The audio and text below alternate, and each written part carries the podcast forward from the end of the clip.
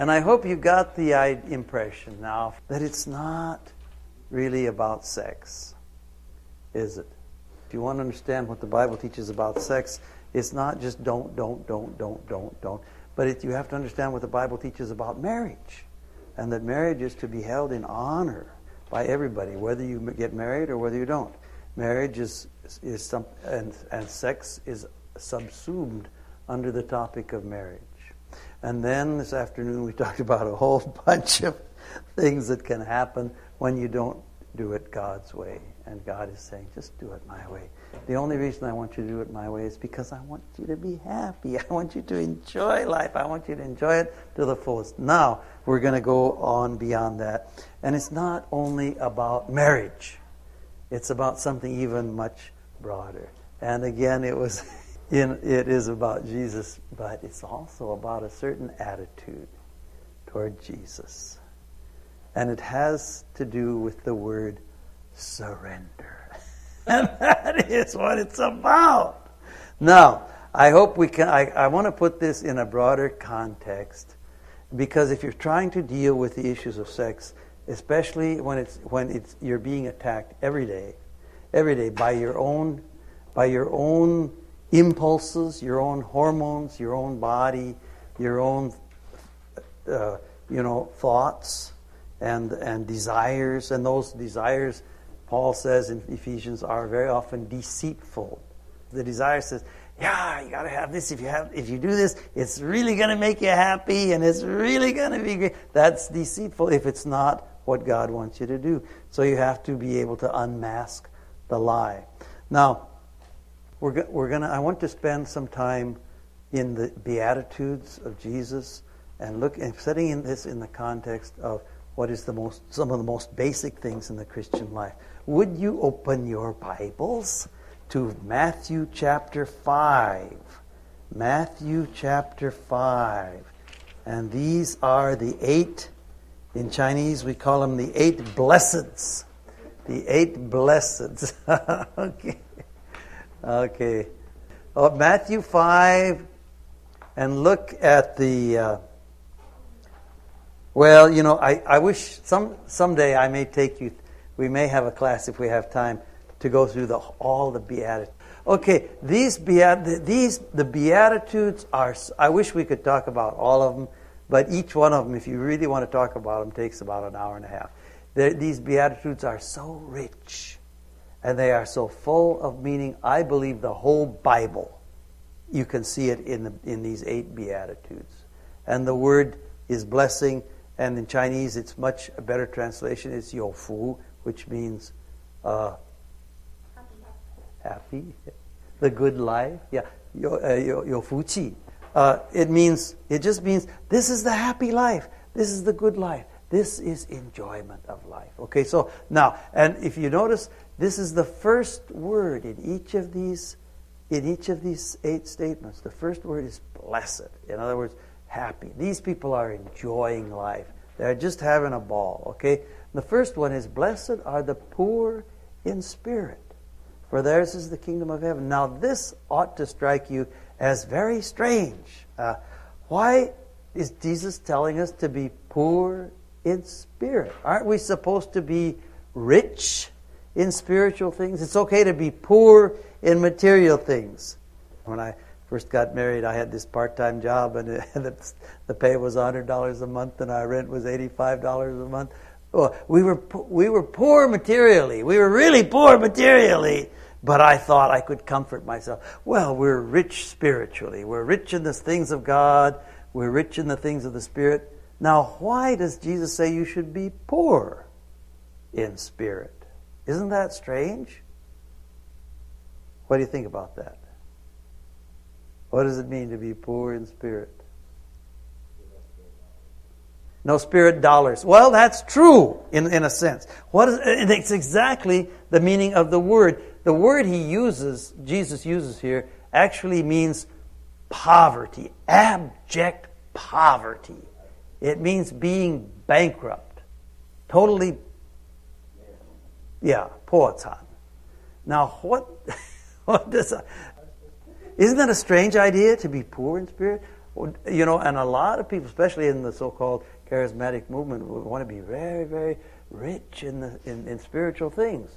And I think you, we got to be careful here. Okay, you were going to say something, Edward. Be completely reliant on grace. Well, that's part of it. That's that's probably the first part. Totally, totally reliant on grace. What would that mean in actual practice? To be totally relying on grace, huh? Okay, it means that in terms of the, I, I have nothing of myself, nothing that I can bring to that's any okay, oh boy. Uh, total hum, okay humility, total reliance on receiving from God. I think okay, grace, yeah. And this is something that is to go on all your life long. Okay? Now, okay, let's, let me, would you look up 1 Corinthians here for a minute, okay? Because 1 Corinthians, I think, is a good example of what, of, of what he's getting at. If you can find 1 Corinthians, the first thing that you see in 1 Corinthians chapter 1, verses 4 and 5, and this, is, this includes the word that Edward mentioned, grace. I look at 1 Corinthians 4 and 5. I always thank God for you because of his grace given you in Jesus Christ, Christ Jesus. For in him you have been enriched in every way. Now, you, you rich, you're rich in grace. now, that's a weird, that's a really kind of hard thing to get a hold of. You have been enriched, so you are rich in all your speaking, in all your knowledge, because our testimony about Christ was confirmed in you. But, so there, there's Christians are rich. Christians are rich in, again, in the right way. But there is a wrong way of being rich. Okay? If you look farther in 1 Corinthians, you'll see it. At 1 Corinthians, if you look down chapter 1 to verse 18, and read on to 25. And this will give you a clue to why he's talking about being poor in spirit. Okay? 1 Corinthians chapter 1, verse 18, and reading on to 25, he says, For the message of the cross is foolishness to those who are perishing, but to us who are being saved it is the power of God. For it is written, I will destroy the wisdom of the wise, the intelligence of the intelligent, I will frustrate where is the wise man? Where is the scholar?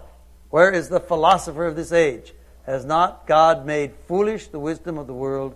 For since in the wisdom of God the world through its wisdom did not know him, God was pleased through the foolishness of what was preached to save those who believe.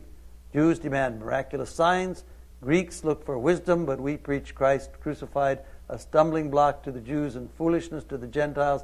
But to those whom God has called, both Jews and Greeks, Christ, the power of God and the wisdom of God. For the foolishness of God is wiser than man's wisdom, and the weakness of God is stronger than man's strength. Does that give you a clue to what Jesus is talking about when he says poor in spirit? Does it? Any clues? You know, the Bible talks about more than one kind of spirit. The Holy Spirit, that's God. Evil spirits, Satan, the devil, and all his hordes, minions. Okay, that's another kind of spirit.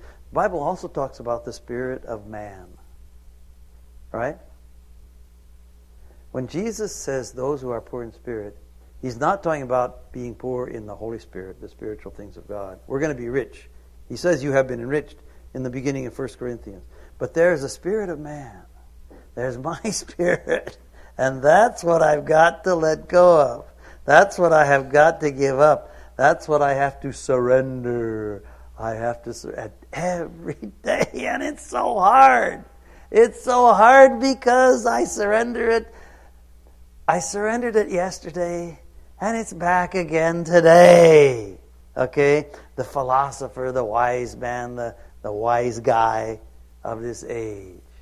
Now, I, this is what Jesus is talking about when he talks about being poor in spirit. It is, okay, it's as Edward said, it is First, it is rec- recognizing that I have nothing and I am nothing.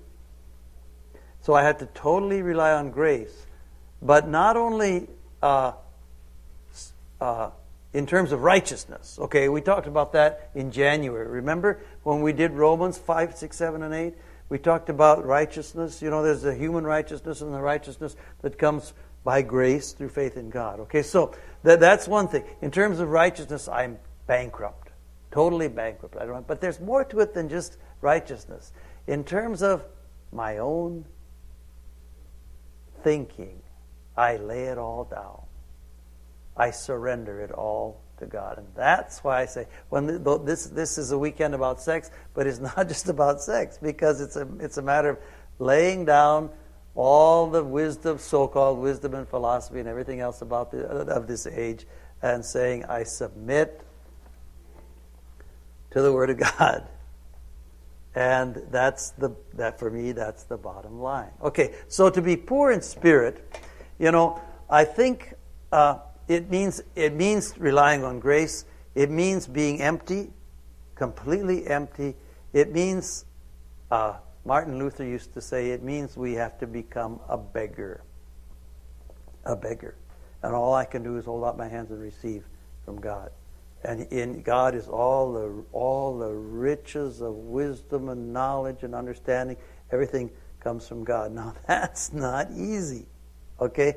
So um, let me, let me give an example. To be poor in spirit is to repudiate, to reject what happened in Genesis 3. We've talked a lot about Genesis 3 these days, and most, some of you know I talk about a lot about Genesis 3 all the time because that is the great watershed of human history. Everything changed with Genesis 3. But what really happened in Genesis 3? What really happened? Look at look back to Genesis three, and tell me what happened here. There's there was there's more than meets the eye. There's much more than meets the eye in Genesis three. Okay, look Genesis three, starting with verse one and reading to say verse seven is enough, I'd say. Okay, one to seven. Now the serpent was more crafty than any of the wild animals the Lord God had made. Now remember, this afternoon we talked about that these these first three chapters of, of Genesis are written in a rather poetic style. There's a lot of symbolic use of language here. Okay, a lot of symbolic use of language here. Uh, I don't think Satan necessarily was a snake at, at, at this point, but it, it's a symbolic description of something that really happened. Okay? The serpent was more crafty than any of the wild animals the Lord God had made. He said to the woman, Did God really say you must not eat from any tree in the garden? And the woman said to the serpent, We may eat fruit from the trees in the garden. But God did say, You must not eat fruit from the tree that is in the middle of the garden, and you must not touch it, or you will die. Now, that tree, do you remember the name of that tree? In the middle of the garden? Emily remembers. What was it? The tree of the knowledge of good and evil. Okay, Emily remembered, but Ben said it. Okay. Uh-huh. okay. The tree of the knowledge of good and evil. Okay? That's the tree you're not to eat from. Now, uh, she said, we must not touch it or you will die. Okay, now, then you will not surely die, the serpent said to the woman, for God knows that when you eat of it, your eyes will be opened, and you will be like God, knowing good and evil. When the woman saw that the fruit of the tree was good for food and pleasing to the eye, and also desirable for gaining wisdom, she took some and ate it. She also gave some to her husband, who was with her, and he ate it, and the eyes of both were opened, and they realized they were naked and they sewed fig leaves together and made coverings for themselves. Now, what was really happening here? What was really happening here? What was the issue that uh, Satan was sort of explaining to them, enlightening them, uh, some things that they didn't know? What was he? What was he telling them? He was saying God is not as good as you think He is. God is not as good as He said He was. So he said, so he's saying, now just don't be so stupid. Uh, don't uh, believe everything you hear from God. Okay. In other words, uh, God has some good things that He doesn't want to give you. So you're going to have to take them for yourself.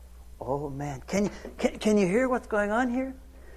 Satan is saying God has some good things that He's not going to give you, so you better take them for yourself. And one of the biggest things is the authority, the uh, right, the right to decide what is good and what is evil. The right to decide what is good and what is evil. Okay, so there's a chair right here, right here. Okay. No. What's your name? You're not. Peter. Okay. Danny told me. Yeah. Okay. Danny told you to come. Okay, great. Okay. Have I met you before? Uh, no. Good. I don't have to feel guilty that I don't know your name. You see what's happening here? Satan said, Now, wait a minute. First, he said, Did God say you can't eat from any of this, all this wonderful, wonderful fruit? And the woman said, Well, no. No, that's not what God said. There's a trickery going on immediately. You know, first he, he, he misrepresented the words of God. You know, God is really ashamed. Look at all these wonderful mangoes and, and papayas and bananas and apples and, and, and lychees, you know, and all this stuff. That's really a shame. God said you couldn't eat from any of that. And the woman, she stops and thinks, well, no, that's not exactly what he said. I, I think we can eat from any of this. Oh, you can eat any of it? Well, there's one tree that God said that that, that don't eat from that. That is poison. That fruit is poison. He, he, he said we'll die if we eat from that. And then, and then what does Satan say?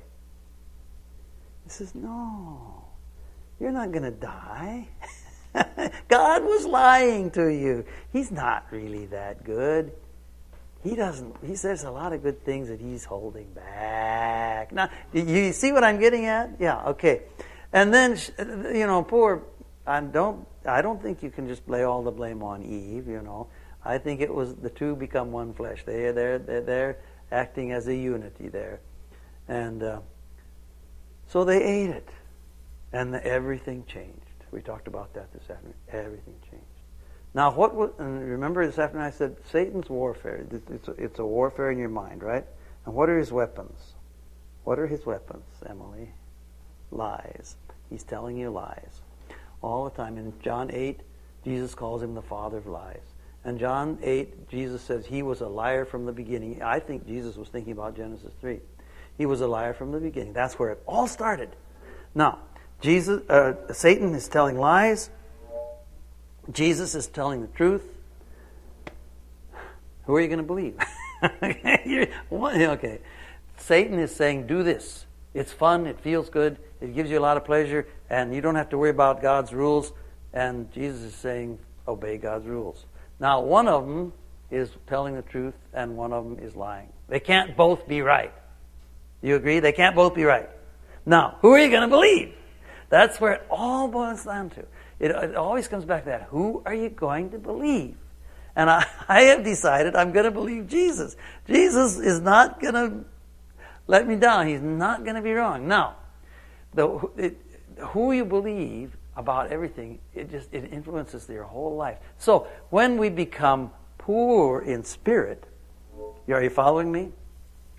Poor in spirit. The philosoph- Are you going to believe the philosopher of this age, the wisdom of the world?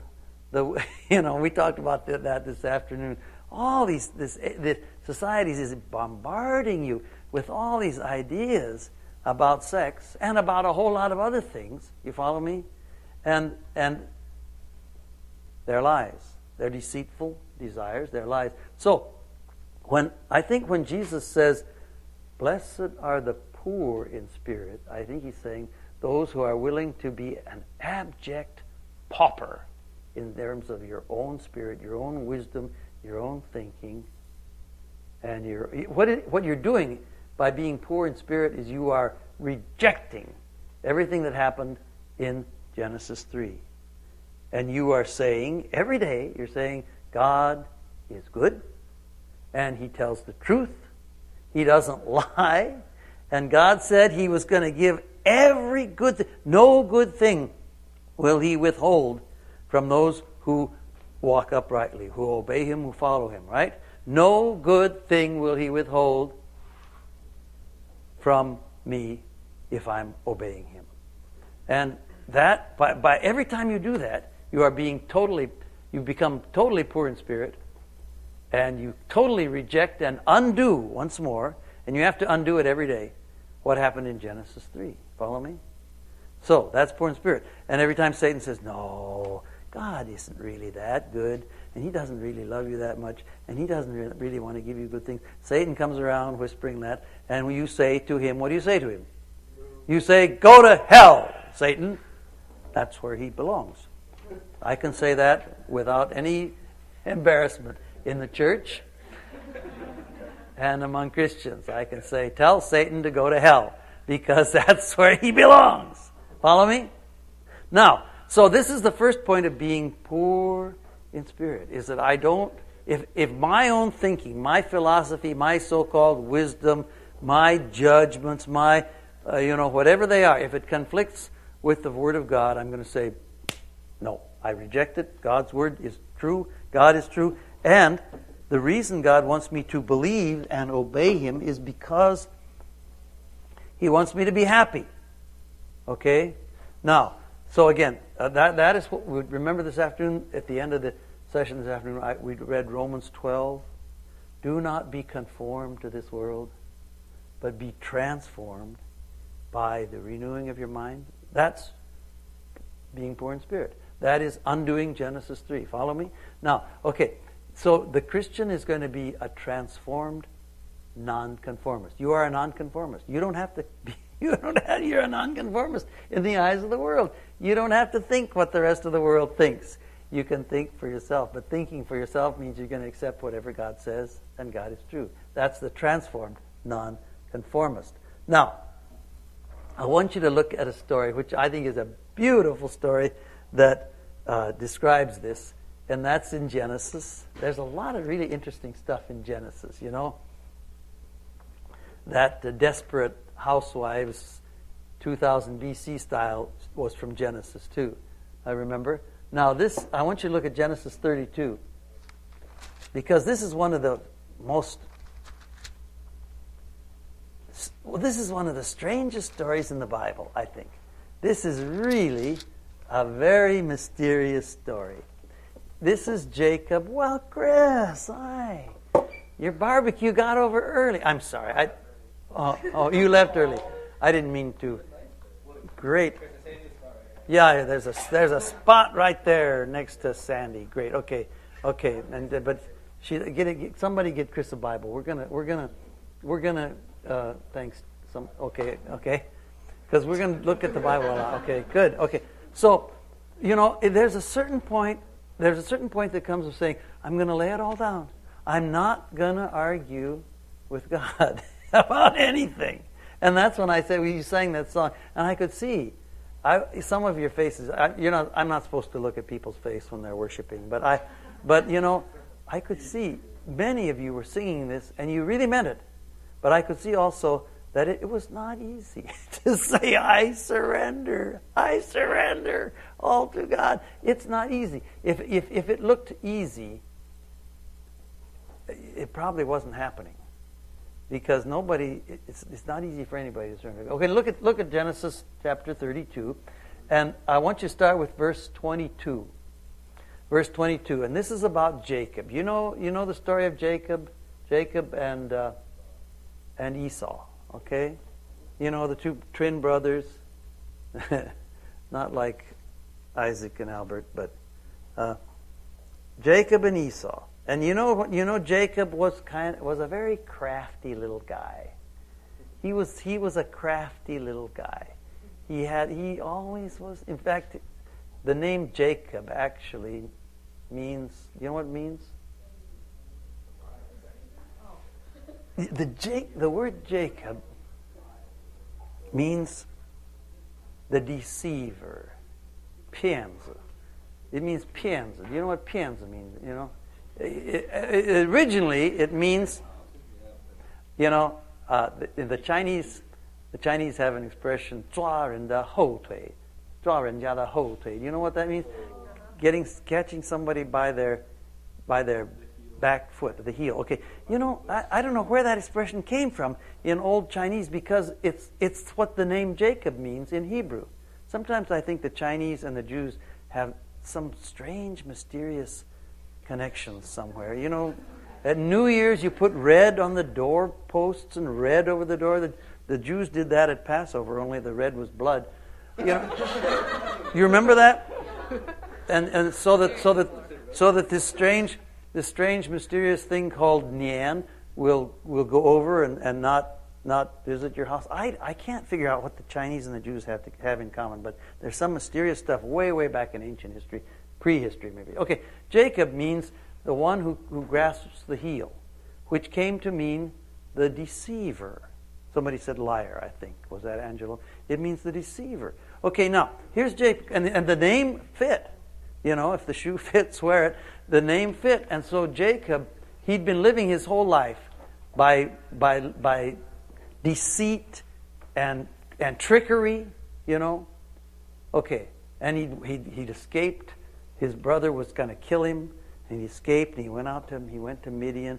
He finally decided it was time to go back and face the music. And before he goes back, he, he's still up to his old trickery. He's up to his old trickery. He's getting ready to cross the river to meet his brother, who, who he ran away from for, about, over 14 years ago because he was trying to kill him. He's going to go back and face this brother, and and so he first he sends his wives and his children and all his livestock. And he said, "You go first, and I'll come back behind you." You know, old Jacob, all the same old trickery. You know this story. Then that night he, st- he, he sent them all across the river. He and he goes to sleep, and something really strange happens. Okay, something really strange happens. That night, Jacob got up and took his wives, his two maidservants, and his eleven sons and crossed the ford of the Jabbok. And he sent them all across the stream, and he sent over all his possessions, so Jacob was left alone. And a man wrestled with him till daybreak. And when the man saw that he could not overpower him, he touched the socket of Jacob's hip, so that his hip was wrenched as he wrestled with the man. And then the man said, let me go, for it is daybreak. And Jacob said, I will not let you go unless you bless me. The man asked him, What is your name? Jacob, he answered. Now, in the Jewish culture, the name somehow represents the essence of the person. So you don't tell people your name without, you don't just say, and tell people your name. I don't know how to say that in English. You don't just kind of yeah. Recklessly, yeah. You don't recklessly tell people your name. You, you because you want you, that you, that you makes you kind of vulnerable. So you know, and and his name, of course, meant the the deceiver. So the the, the man says, "What's your name?" Is my name is deceiver. Whoop, you know, and he I think he re- regretted it immediately.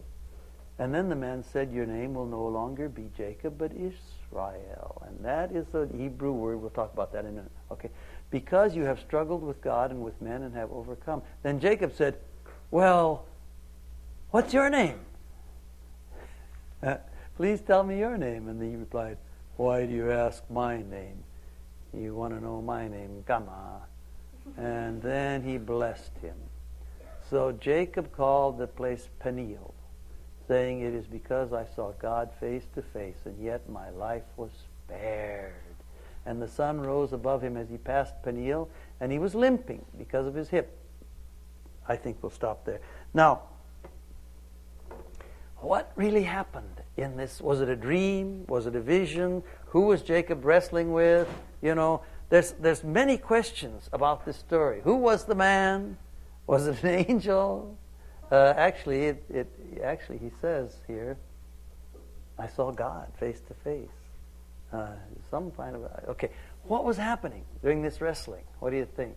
Who won and who lost? Who won and who lost? no, it wasn't a stalemate. Who was in control?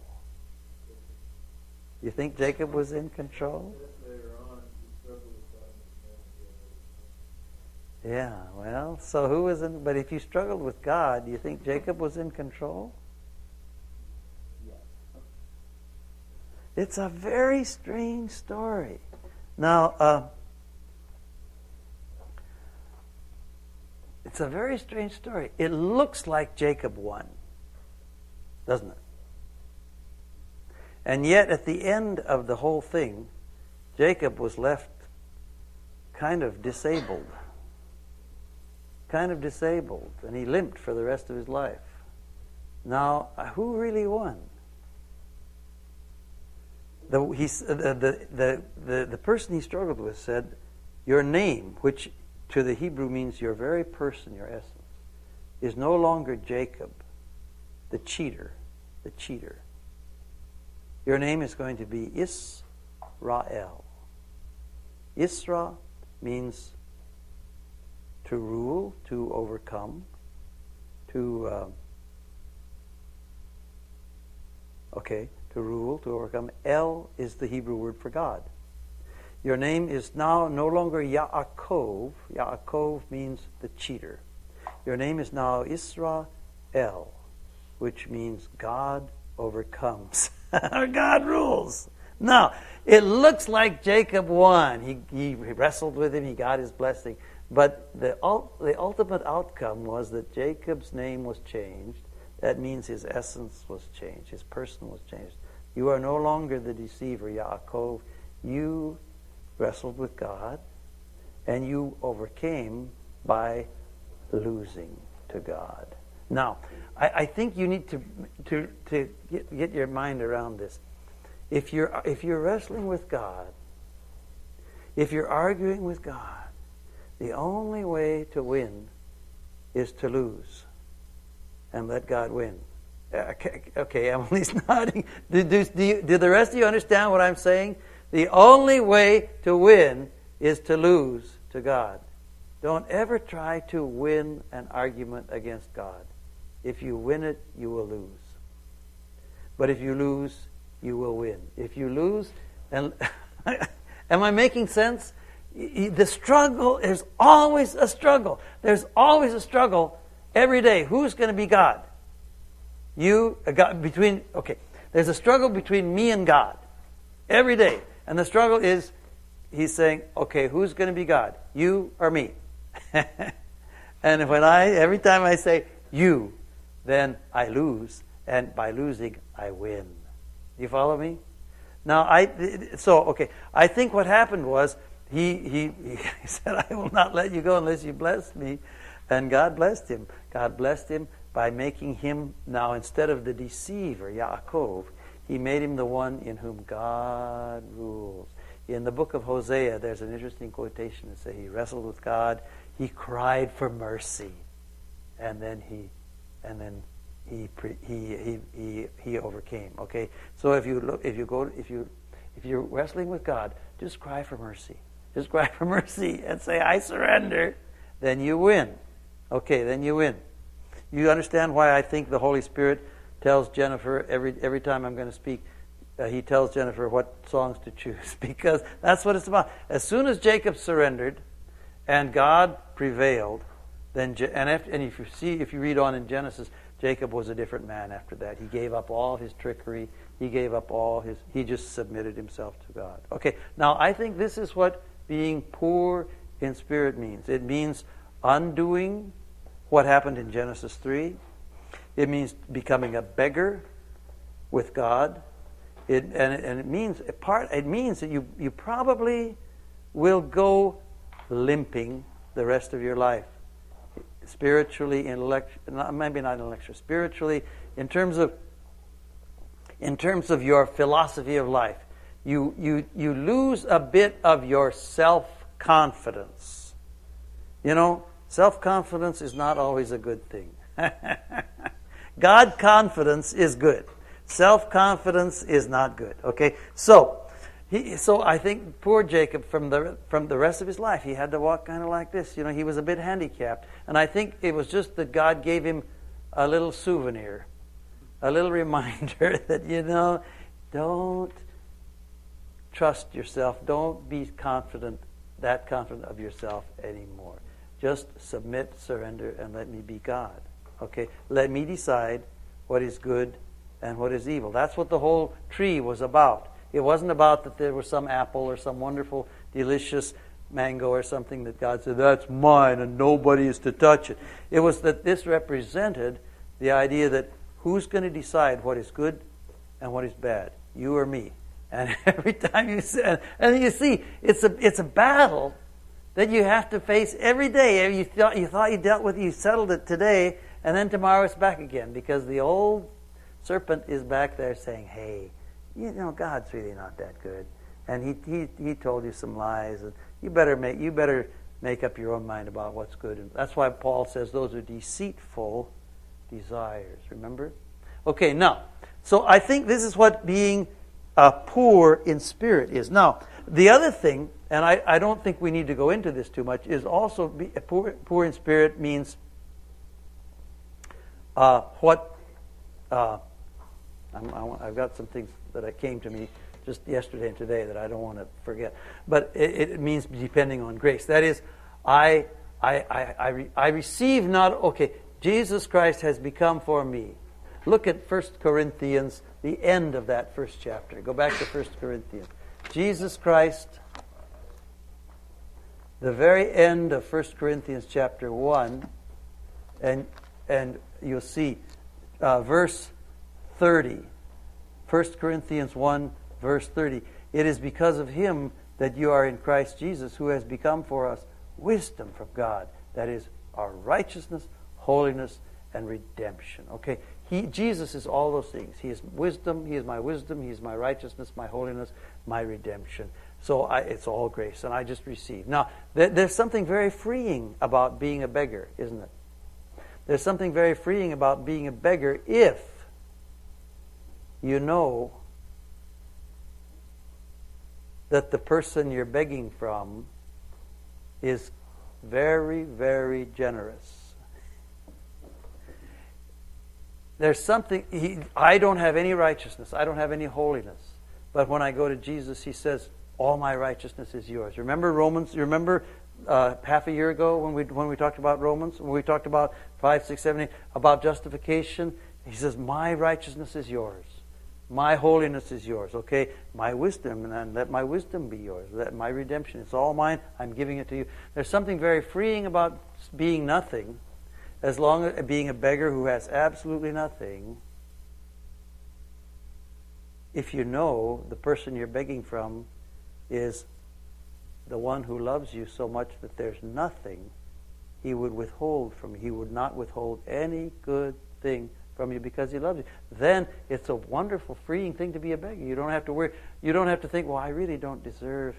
I really don't have any right to ask for this. I really don't have any any basis to, to expect that God that anyone that He would be good to me. But if you know what Jesus says, what God has already said in Jesus, that everything I have, I'm going to give you, and that's a promise, then you don't have to go around worrying. You know, oh, will God be good to me or not? You know, if I obey Him because he's promised. Those are very free to just receive everything as a gift, as a gift. Now, but if you don't know Jesus, then it's very scary to be a beggar, isn't it? It's very, you know, it was Kierkegaard who said, God creates out of nothing. So you're going to have to become nothing if you want God to create something out of you. Now that's okay. Now that's very good. As, but if you know that God is tells the truth, and He'll do that. If you don't, then it's very scary to become nothing. You know the 19th century German philosopher Nietzsche. You ever studied about Nietzsche? Nietzsche was was the was the founder of the philosophical school called nihilism. Nihilism means nothingism. Nothingism. You know, Nietzsche said, first thing we've got to do is kill God so he proclaimed God is dead. And then we've got to make man God. And then there's nothing that, everything's up for grabs. There's nothing that's absolute, you know, except me. Well, but Nietzsche, so, uh, so Nietzsche tried very bravely to be nothing. But he said something. He said something that was kind of profound. He said, "Don't look into the abyss. You know what an abyss is? It's a it's a, a looking over a cliff into a deep, deep, deep hole that's just darkness and black. You know, that's an abyss. A B Y S S. Don't look into the abyss too long, because you might find you might discover that the abyss is looking back at you and that's a very kind of a scary thing. If you, if you don't know who can give you everything, then it's very hard to become nothing. If you don't believe that Jesus will really be your righteousness, your, your holiness, your wisdom, and your redemption, and all those things, and, and if you don't know that, if you just, okay, I'll be nothing, I'll just be nothing, oh, that's, that's really scary. Now, Nietzsche thought he could do that. He was going to be very brave and look into the abyss, but he ended up just losing his mind. He died in a mental hospital as, as, as, as, as psychotic as can be. So, you know, it's they, you, you, you got to hold these two things in tension the being nothing and letting Jesus be everything. Who, who said it's all about Jesus? Yeah, okay. You got if, if, you hold, if you know that Jesus is everything, you can be nothing. But if you don't know that Jesus is everything, don't try to be nothing because you'll probably you'll go crazy. Okay, now, but if you do know that, then it's saying, I will submit, I will surrender, and Jesus is my all and my everything. And that means that I can expect his, he, he will keep his promises. He will, everything that good will come to me. But it's a gift, and I submit myself to his wisdom, and I will not argue. I will, I will do what I will do what Jacob did. I will lose the. I'm willing to surrender, to lose the battle to him, and uh, then I win. Then I win. Am I getting too abstract, or are, you're following me? Okay, I, some of you, I can thank you for your for your nodding of, of the head and so forth. I know if I'm now. I, I think that's. I just want to uh, say a couple more things about being poor in spirit, because this is what it all. When when God says, "Do this," and I will bless you. Remember Deuteronomy 28? You will be blessed in the country, you'll be blessed in the city, you'll be blessed here, and you'll be blessed there, and you'll be blessed when you sleep, and you'll be blessed when you wake up, and you'll be, I'll bless you all over the place. Remember that, Deuteronomy 28? I read it to you last night and this afternoon, okay? If God says that and you say, I will believe you, I'll trust you, and I'll, I'll, what you say is right, is right, and what you say is wrong, is wrong. I'm not going to argue. What you say is good, is good. What you say is evil, is evil. I'm not going to decide what is good and what is evil. I'm, going to, I'm just going to take you at your word. That's what it boils down. It, it, it, boils down to being a disciple of Jesus, not only in your sex life, but in every other aspect of your life, just doing what He says.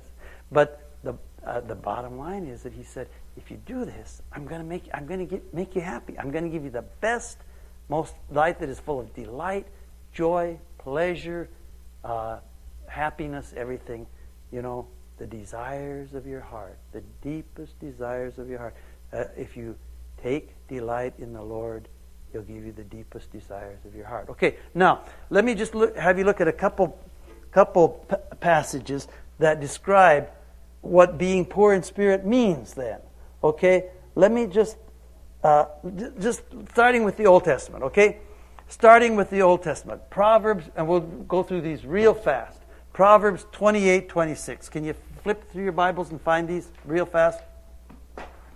Proverbs 28 26.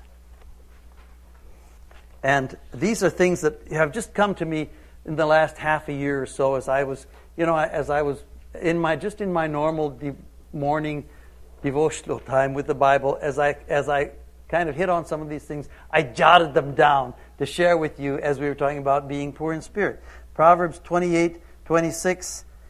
He who trusts in himself is a fool, but he who walks in wisdom is kept safe. Isn't that being poor in spirit? That's what it is. Don't trust in yourself, uh, but walk in wisdom and you'll be safe. Look at Daniel. What, uh, okay, look at Daniel 10 12. This is a very interesting uh, uh, statement in Daniel 10:12. Where is Daniel? Daniel is is right there behind. What's he behind? He's behind Ezekiel, isn't he? Okay. Daniel is hiding behind Ezekiel. Okay. Find Daniel 10:12. This is very interesting. Here's an angel who comes to Daniel in a dream, in a vision.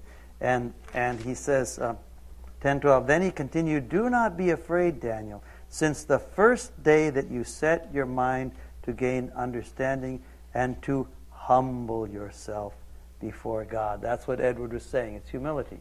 To gain understanding and humble yourself before God, your words were heard, and I have come in response to them. Uh, since the first day that you made up your mind, and you, you know, but you make it up one day, and then you have to make it up again the next day because it goes away. It, you're going to be humble, and you're going to gain understanding, and you're going to get it all from God, none from yourself. Okay?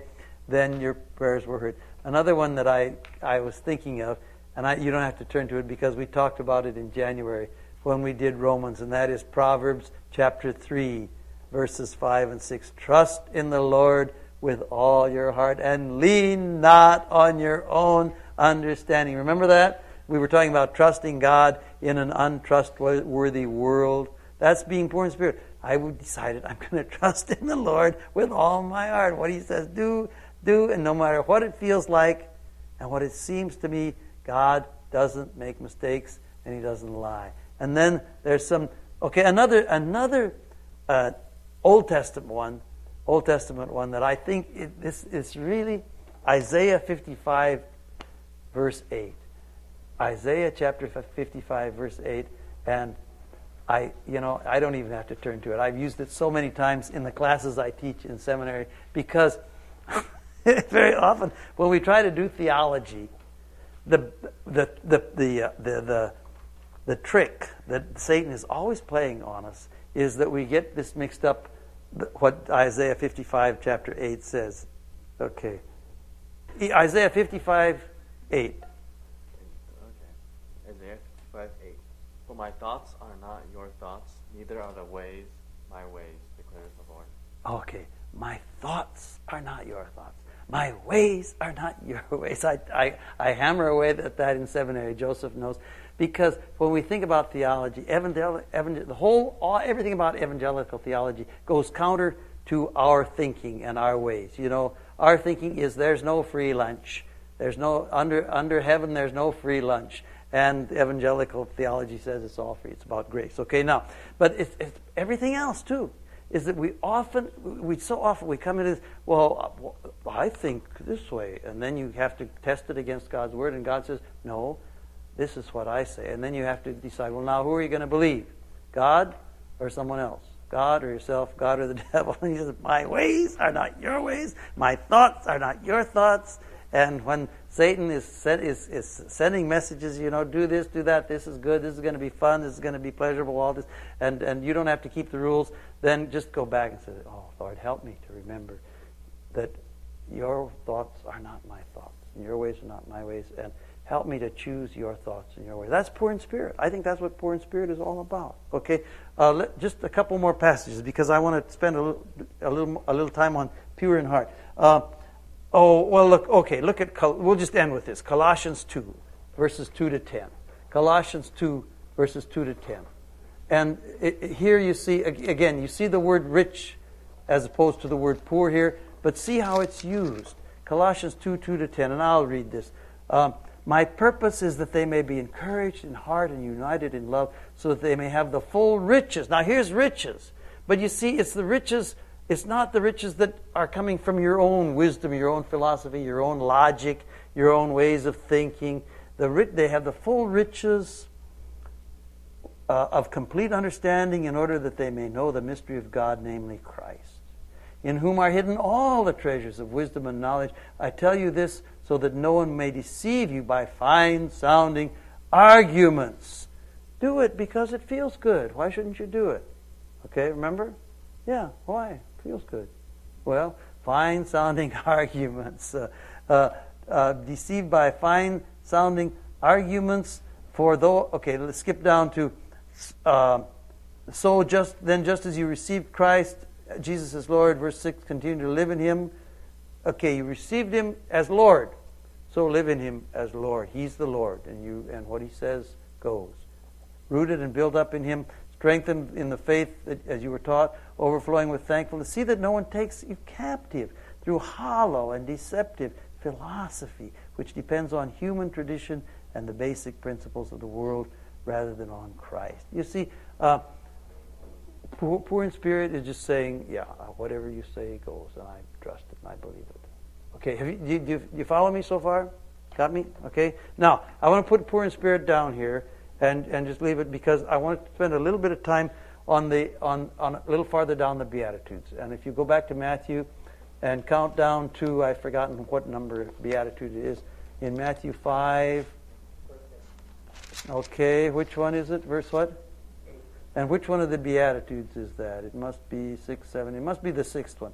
Blessed are the pure in heart, for they shall see God. Now, the word pure, you know, we talked about the, the word pure Friday last night. Was that Friday? That was just yesterday. Boy, it seems like we've been here for a long time? Okay.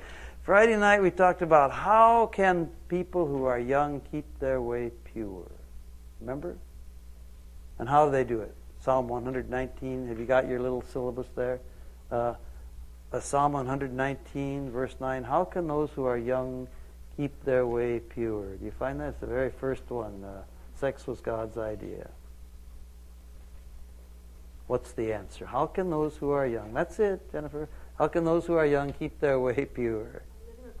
By living according to your word. That's again, that's just being poor in spirit. I will live according to God's word. I'm going to just surrender all my own thinking and philosophy and logic. And, okay, now, the word pure appears in the Old Testament and the New Testament so many times. The word pure, and it has a couple different meanings in both testaments. Um, I'm just, I'm kind of running, I'm just trying to uh, keep moving so because our time is passing away. The word pure, it's very interesting. The word pure and the word heart appear so many times in the Old Testament and the New Testament. Pure and heart. And of course, heart has to do with, you know, what you're thinking, but not only what you're thinking, what you're willing what your what your will is. And you see that all you know in the, oh in the uh, I have hidden your word in my heart. Psalm 119 verse 11. Uh, uh, my my my child, give me your heart. Proverbs 23. Uh, keep your heart above all things. Protect your heart above all. It, it's, it's, it's the seat of, of, of your worldview. You know, your, your value system, every, the way you look at everything, your heart. And then we'll say, okay, so now Jesus uses the word pure. And again, uh, would you just look at a couple passages here? Look at 2 Corinthians chapter 7. This is a very interesting passage because he uses the word pure. In this case, it's a verb form of the word pure. It's purify. Now, he's in 2 Corinthians chapter 7, verse 1. He says, Since we have these promises, dear friends, let us purify ourselves from everything that contaminates body and spirit, perfecting holiness out of reverence for God. For God. Since we have these wonderful promises, if you will be poor in spirit, if you will empty yourself, totally empty yourself, totally surrender, and accept that God is the authority about everything, and this, and and and He is the one who decides what is good and what is bad, and the reason He does it is because He loves you, and He wants just nothing but happiness for you. Then we have these promises, then let's purify ourselves. So, and the, here the word pure again. Remember in Greek, kathar, katharos, katharos. Impurity, uncleanness is akatharsia. Okay, katharos. Now in Greek, the word has two different meanings. And one of them is a very simple meaning. To purify oneself, it's a very simple meaning. It just means clean. Clean. Okay? So, the, the, for one thing, the purity of heart is to be clean in heart. And again, just as a, as a reminder, in case you have forgotten, you are all post Genesis 3 people. Uh, you hadn't forgotten that, have you? Uh, you are all post Genesis 3 people. And that means your heart is not clean. I'm sorry to tell you that. Your heart is not clean. Uh, you, know, you, know, you know what Jeremiah says? The heart is deceitful above all things and the English NIV says, and beyond cure, which is not a good translation. The Chinese translation is much better. The heart is bi wan wu dou gui za. And then it says, Huai dao ji chu. Uh, uh, Huai dao ji chu. Do you know what that means? Uh, can you guess? Uh, okay, I don't know it in Cantonese. I can't say it in Cantonese. It means, that the Old English translation was desperately wicked. Okay, your heart, I'm sorry, I'm t- I, you, you all are beautiful people and I love you and you're great, but your hearts are desperately wicked. I'm sorry to tell you that. Mine is too. That's what we are after Genesis 3. The heart is deceitful above all things and desperately wicked. Okay, now that's what our hearts are. No, so you see, now when Jesus said, Blessed are the people who are pure in heart, the first thing he means clean. And your heart, you know, what, what is in your heart? What is in my heart? Look at Matthew. Look at, look at this passage here. Mark, I'm sorry, Mark chapter 7. This is what, this is in case, uh, this, in case you didn't know. In case you didn't know. Uh, Mark chapter 7, verse 20. Uh, and I hope this doesn't come as news to you, but in case you didn't know, Mark chapter 7, verse 20. Jesus went on and he said, What comes out of a man is what makes him unclean. For from within, out of men's heart, come evil thoughts, sexual immorality. That's porneia. Remember the word porneia that we get pornography from? From sexual immorality, theft, murder, adultery, greed, malice, deceit, lewdness, evil, slander, arrogance, and stupidity. Folly means stupidity. All these evils come from inside and make a man unclean. Okay, so that's what's in your heart. I'm sorry to tell you that, but that's what's in your heart because you're after Genesis 3. And, uh, you know, some of us have one, more of one, and some of us have more of another, but the, those basically, the seeds of those things are all in your heart. So, if that is the case, how do you get pure in heart? How do you get pure in heart? Well, the first thing he says that all sin begins with what's going on in your mind, not, not behavior. It begins in your mind, right? Begins in your mind. And so the first thing we, you know, uh, Jesus said in the Sermon on the Mount, he said, You've heard people tell you, don't steal, don't kill, don't commit adultery. And what I'm telling you, if you even think about it, you've done it. Remember that? If you, if you, if you lose your temper at somebody and, uh, and uh, I don't know the English word, ma, the word for, for uh, um, you, you if you, if you lose, curse them, okay? If you lose your temper at somebody, and curse them, you've already murdered them in your heart. If you look at a woman and you have lustful thoughts, you've already committed adultery. Okay, so so everything begins in the heart. So some people, when they're talking, thinking about these things, they, you know, I wouldn't ever do anything. I just think about it sometimes. And, you know, that is that that's that's very dangerous because Jesus says, "Blessed are the clean in heart, pure in heart." And that's why this afternoon I talked about we talked about pornography so much. And remember, I talked about uh, addiction, escalation, and desensitization. Remember? and how it becomes this, this progression where each time you have to have a little more than the time before to get the same level of what they call pleasure. So each time to get the same pleasure, it has to get more intense, more intense, more intense, and finally it becomes desensitization. Okay, it all starts in the mind, in the heart. Okay, now since Jesus said, now if if you if you do it in your mind, in your heart, it's just the same as sinning. Well, then what? Well, what can we do?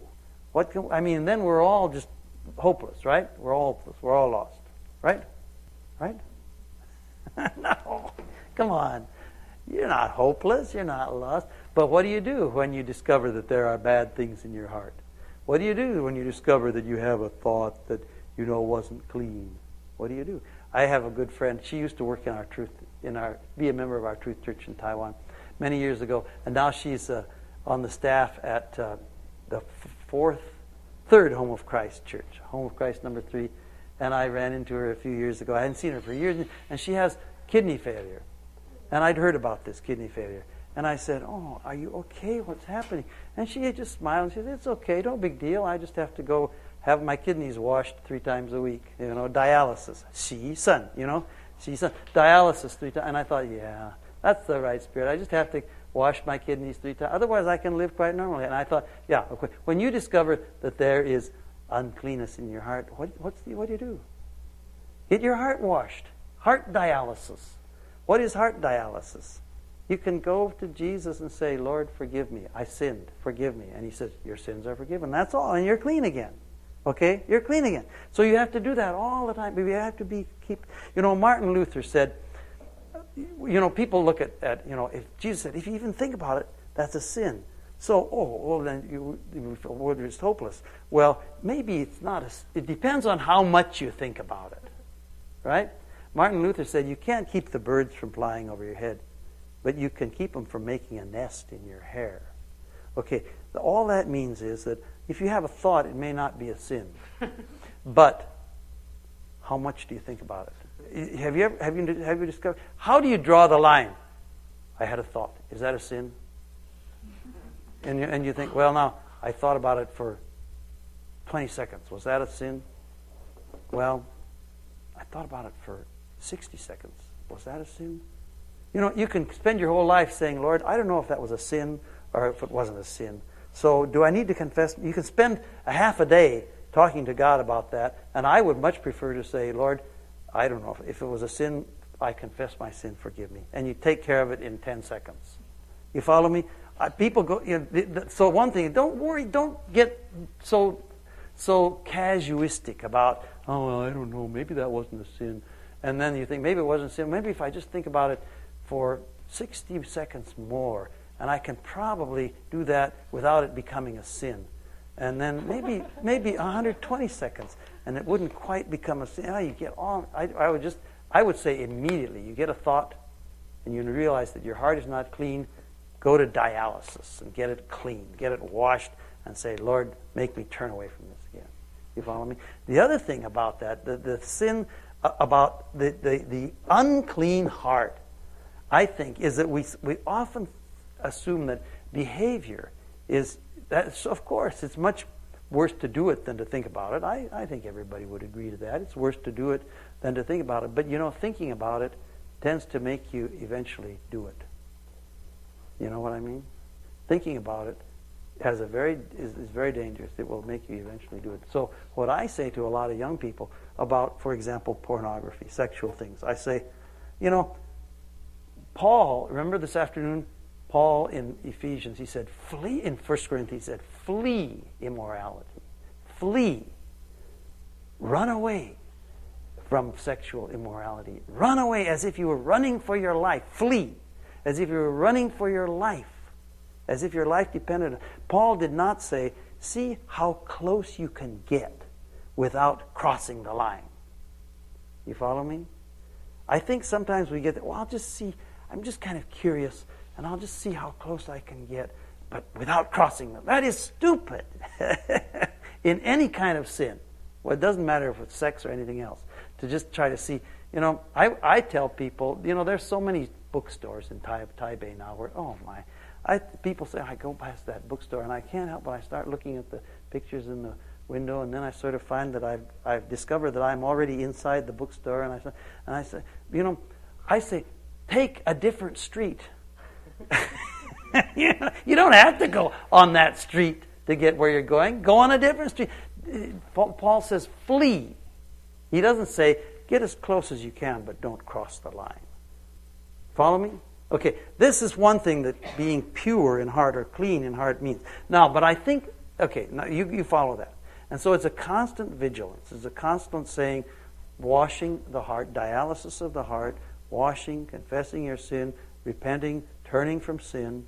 And, you know, that's what, that's what the Christian life is about. Now, some people say, oh man, that really makes, that must be very tiring. Well, you know, yeah, I'd rather be a tired warrior than a, a non tired prisoner of war. That, that's my philosophy. And I, you know, you, you, you, can do it. You can do it. Now, the other thing about pure, there's another word meaning to the word pure. We're going to, am I, am, nine o'clock, right? Is that what I've got? Nine o'clock? Okay, Joseph is nodding very gently. How about 9.05? Could you give me to 9.05?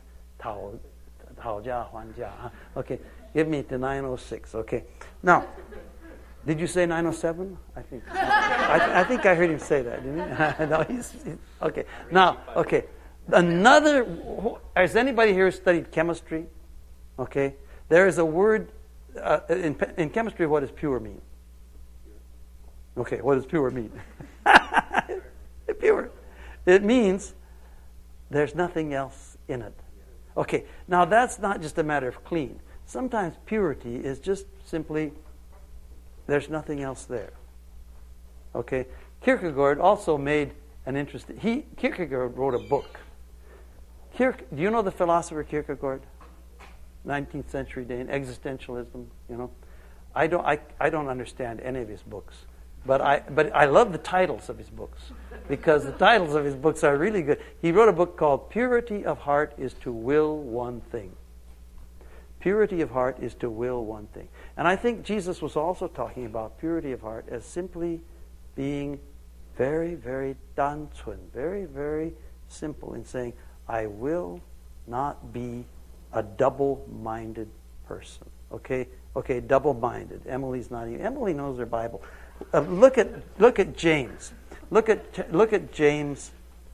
Look at James chapter chapter 1, the book of James. Okay. James chapter 1 uh, verse 5 If any of you lacks wisdom, he should ask God who gives generously to all without finding fault, and it will be given to him. But when he asks, he must believe and not doubt, because he who doubts is like a wave of the sea blown, blown and tossed by the wind. He, that man should not think he will receive anything from the Lord. He is double minded, unstable in all he does. Double minded. I just I really like the Chinese translation here. Sin Hui R E in the heart, in the mind. Again, sin, in the heart, you know, the, pure, the purity of heart is to be single minded, to will one thing. But double minded is in the heart to be of two minds. Now, isn't that very often what our problem is? We have two minds. We think, yeah, I, am God is right. Of course, He's right. God can't be wrong. So I'm going to trust Him. I'm going to believe Him. But I think maybe just this once, or just in this little matter, I'm going to do it what I want, do what I, I think, even though God says it's wrong. Aren't we so often double minded? And that, Jesus says, that is just death. That is just, that if, if you can, if, being pure of heart. Okay, look at another, another couple passages that I just love. Being pure in heart. Uh, let me just do this real quickly. Psalm 86. Psalm 86 verses 11 to 13. Psalm 86, verses 11 to 13. And, uh, you know, the first time I saw this, it just jumped out at me. Uh, Psalm 86, 11 to, to 13. Teach me your way, O Lord, and I will walk in your path. Give me an undivided heart that I may fear your name. I will praise you, O Lord my God. Praising God is just saying that God is good and Satan was wrong. Praising God is saying God is good. Right? And Satan said God is not as good as you think he is. And you just tell Satan, get out of here, go to hell. And praising God, I will praise you, O Lord, with all my heart. I will glorify your name forever. For great is your love toward me. You've delivered me from the gates of the grave, the gates of Sheol. So give me an undivided heart that I may worship you, an undivided heart. So just just asking God over and over again. To, and, then, and then he says, these people will see God. Now that's very interesting. These people will see God. They, uh, so that the person who has a pure heart, an undivided heart, of course, we're all going to see God someday, aren't we? We're all going to, you, you know, one more passage, and then we'll quit for the night. Two more passages. Maybe three, but I think there's more, no more than two. First John. Do you know where First John is? It's right in front of Second John. Okay? First John chapter 3. Now look at this. How great is the love the Father has lavished on us that we should be called children of God. Now that's what comes first. That is the first word. It's not the last word. It's not after you've done everything and you've obeyed and everything is you've been perfect and done everything He wanted you to do, then He's going to call you the children of God. No, He says, This is the first word. You're my children. I love you. Remember from Romans 5, you're, you're, this is the first word He says. You are my children. You are, I, you are my son. You are my daughter. I love you. And that's unconditional and that's before everything. Okay? That we are called the children of God. the re- and that is what we are. The reason the world does not understand us is that it did not understand Him. Now, we talked about that this afternoon. People think you're kind of weird, kind of odd because of your your view of life and your view of behavior and your view of sex and your view of a lot of things. People think, oh, that's really strange. Don't let it bother you. They didn't understand Jesus either, so they're not going to understand you. But, dear friends, now we are children of God, and what we will be has not yet been made known, but we know that when He appears, we will be like Him, for we shall see Him as He is. And then, everyone who has this hope in Him purifies himself just as he is pure. Now, there, where's the word pure again? And here I think the word pure means clean, but it also means simplifying, just, just becoming more and more of an undivided heart. Remember Psalm 86? Give me an undivided heart. So we have this hope. We're going to see him. When you see God, are you going to recognize him? What's he going to look like? You know what he's going to look like? You think you'll recognize God when you finally see him up there? You will recognize him because he will have nail holes in his hands and his feet, and he'll have a wound in his side. That is the God, the only God we know, who has become manifest so we could see him and know him and know who he is and believe him. You will recognize him. He is the Jesus that you have been following all these years. You're going to see him. Now, there's two things we know for sure. I am a child of God right now. I'm a child of God right now. And eventually, at the very end, I'm going to see him. I'm going to see him. Okay? And I'm going to see him as he really is. Those are two things that are for certain. In the meantime, what's going to happen tomorrow or the next day or next month? I don't know. I know this and I know that, but I don't know what's going to, I don't know the, the period in between. And that is the most mafan. That is the most, the thing that is the most bothersome is I, I wish, I, I love it that I, I know I'm a child of God now. I know that I'm going to see Him, and I'm going to see Him as in that. That's great. What I don't like is that in the in in the meantime, I don't know what's going to happen tomorrow. What's going to happen? What what will what will happen to me? Will I get on? You know, or, or, or anything, and that's hard to live with. So, but uh, as as long as that is the fact, what do you do about it? Well, the, the, you know, the best thing you can do is just to start purifying yourself. Purify, purify, purify, purify. And because you know you're going to see God. Now, that's, that's very interesting because this is what Jesus said in that sixth beatitude. Blessed are the pure in heart because they're going to see God. Now, they're going to see God, so they're blessed. So they start purifying, purifying. But what happens is you start to see God. You start to see God even before that final event you start to have a, a way of seeing, a vision, a way of looking at things that other people don't have. And this, this is the last verse I want you to look at, and then we're going to quit. And this is in Hebrews chapter 11. And this is very interesting. In Hebrews chapter 11, he's talking about Moses. And uh, find this real quick if I can. Hebrews, Hebrews, Hebrews is after Titus chapter 11 and look at what this says about Moses. Okay, he chose to be mistreated. Oh, this is verse 25, Hebrews 11 25. He chose to be mistreated along with the people of God rather than to enjoy the pleasures of sin. For a short time, he regarded disgrace for the sake of Christ as of greater value than the treasures of Egypt because he was looking ahead to his reward. Okay? Um, By faith he left Egypt, not fearing the king's anger. He persevered because he saw. This is not a good translation. he saw him who is invisible. That's true. He saw him who is invisible. But actually, the, the original Greek is as seeing the invisible. And your Chinese, if you have a Chinese version, it makes that more clear because the, the Lord is, is in brackets. And that indicates that it's not in the original. He, Moses was seeing the invisible. That included God, as if he could actually see God, but it also included a whole lot of other stuff.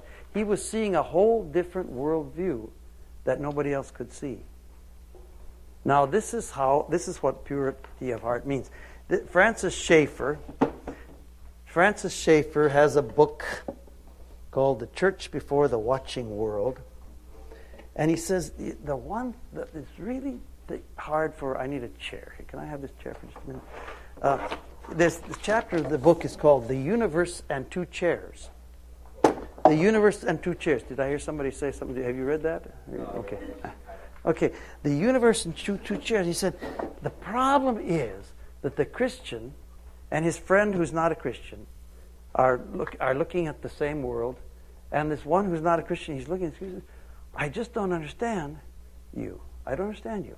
Your, the, the way you think, the way you behave, the way you, you, everything you do is just doesn't make sense to me.